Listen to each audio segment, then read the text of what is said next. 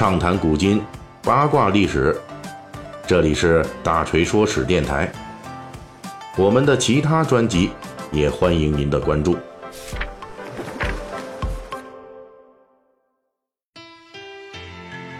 最近啊，这个故宫啊又上了热点，为什么呢？这是因为一位演员啊，咱们演员赵立新，在这个微博上面提问。说日寇当年为什么没有毁掉北京的故宫？他是这么问的：当年日本人占领北京八年，为什么没有抢走故宫里的文物，并且烧掉故宫？这符合侵略者的本性吗？那么后来呢？呃，赵立新还在微博下面和很多的网友进行互动啊，结果这些内容呢就被部分网民认为其有替日本侵略者洗白的嫌疑，因此遭到了全网的攻击。那目前呢，赵立新已经对自己的言行进行了解释并道歉，啊，对于这件事的来龙去脉呢，咱们就不加赘述了。本期的大锤说史呢，我们就跟大家来讲一讲这素来以残暴著称的日本侵略者与故宫之间发生的一段历史故事。首先呢，大锤必须要说明一点，所谓的日本侵略军没有抢走故宫里的文物这种说法呢，是与史实完全相悖的。历史上的日本侵略军啊，确实抢走过故宫文物，那是在一九四四年。哎，因为当时呢，这日军已经开始走背字儿啊，各条战线都开始打败仗啊。太平洋战场被美军揍的是屁滚尿流，在这个中国的这个战场上也一样啊。我们无论是正面战场还是敌后抗日啊，都是打得如火如荼的。那么这样都造成了日本侵略者的军事压力骤增啊。为了补充军需，特别是武器制造方面的这巨大的不足，日军在华北占领区搞起了所谓的捐铜捐铁运动。这个“捐”字啊，只是个名目，实际呢就是强行的摊派勒索搜刮啊。而故宫呢也被摊派了巨大的份额。日本侵略者把歪心眼呢直接打到了故宫里头的这各类的铜鼎啊、铜兽啊、铜炮和铜水缸身上了。起初，故宫留守人员第一批缴纳了一千零九十五斤的铜器，但是日军对这个数量很不满意，于是他就把目光盯在了故宫那些珍贵的铜鼎铜兽上面，甚至直接派出了特务人员秘密潜入故宫进行侦查。由于这些铜鼎铜兽在文物和艺术价值上都非常珍贵，为了避免这些珍品遭到侵略者的劫掠，故宫留守人员只好是。丢卒保车啊，被迫上交了一批故宫的铜缸铜炮。请注意啊，这些铜缸呢是明清两代制造，用来在故宫防火的；而铜炮呢，则是装饰用的。但是它本身也属于文物，只不过为了在当时保护更珍贵的铜鼎铜兽而做出了牺牲。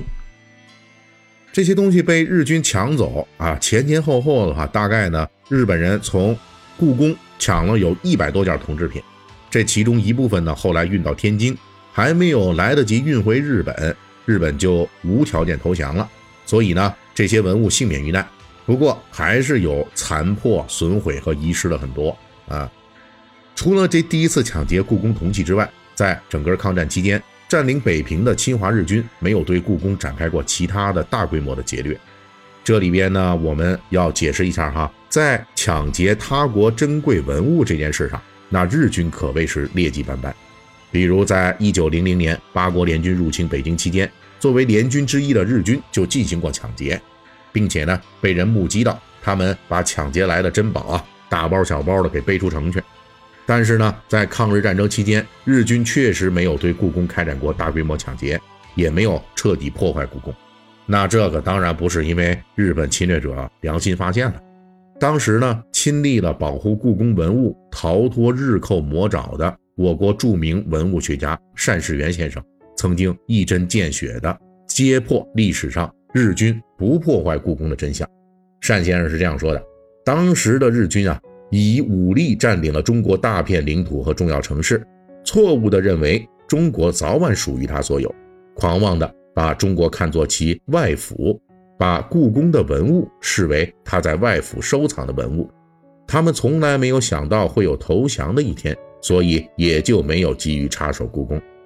哎，这个逻辑倒是挺清楚的啊。我们呃顺便补充一下，就这个单士元先生哈，呃，和这个现在的特别有名的咱们这个故宫的院长单霁翔先生啊，其实呢，两个人呢都姓单，但是确实没有什么亲属关系啊。但是故宫呢也是很传奇的，这个对对我们这个六百年故宫影响啊非常深的其中的两个人物啊，都姓单啊。那么历史上的这个日寇呢，之所以对故宫没有下死手，其实根本原因呢，并不是他们想保护文物啊，或者说想保护故宫。而是因为这日寇早已视故宫及其文物为囊中之物啊，这就是刚才单先生说的那逻辑。那日寇不烧故宫，那是因为他们虽然是疯子，但是也不傻啊，已经抢到手的东西了，那为什么还要烧掉呢？因此呢，日寇就自然不会像一九零零年入侵北京时候那么着急到处抢劫了。毕竟八国联军那一次，日军知道自己迟早要退兵，所以急着抢。而这次呢，日寇已经将故宫。和中国大片的领土当成自己的赃物了，自然就没那么凶相毕露了。只不过日寇没想到后来自己败得太快，原本的抢劫计划成了作案未遂。当然了，侵略者暴行的未遂，从来不能指望侵略者自己克制。除了日寇被野心冲昏了头脑，暂时推迟了行凶这个根本原因之外，故宫得以幸免，还有以下几个具体的历史原因。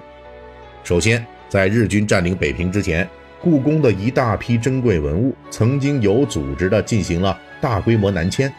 虽然这次搬迁遗漏了一些珍品，但是仍然有大批的珍品得以逃脱日寇的魔爪。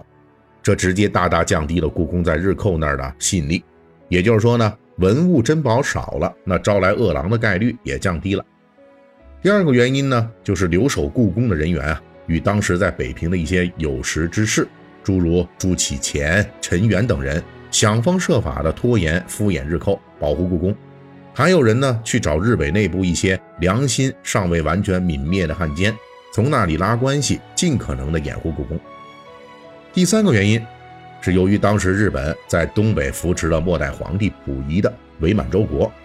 溥仪是清朝的末代皇帝啊，他自然与故宫关系密切，而且当时故宫博物院等处还有一些过去。清王朝贵族出身的人任职，虽然日本人在伪满洲国内部只是把溥仪当成傀儡，但是他们毕竟做着占领全中国的大梦，因此还指望着溥仪以后继续在日本侵华方面发挥作用，所以也多少有一些政治考虑，没有急于对故宫下手。也就是说，在日本侵略者的狂妄这个基础之上，以上几种因素也发挥了作用。最终导致日本侵略军没有彻底破坏故宫。当然了，这只能说日军没有对故宫做有计划的大规模破坏。至于私下里边勾结当时故宫博物院内部的一些民族败类，啊，企图掌控故宫主导权做的那些小动作，那日伪方面是一直都没有消停过。为此呢，故宫留守人员也做出了艰苦卓绝的抗争。如果现在真的有人把当年日寇因为种种原因没来得及毁灭故宫这个历史事实，曲解成当年的日寇良心发现，保护了故宫，那这绝对是个谬论啊！那么这种曲解呢，对于当年那些在日寇铁蹄之下不惜委曲求全也要力保故宫周全的人来说，也是很不公平的。本期大锤就跟您聊到这儿，喜欢听。您可以给我打个赏。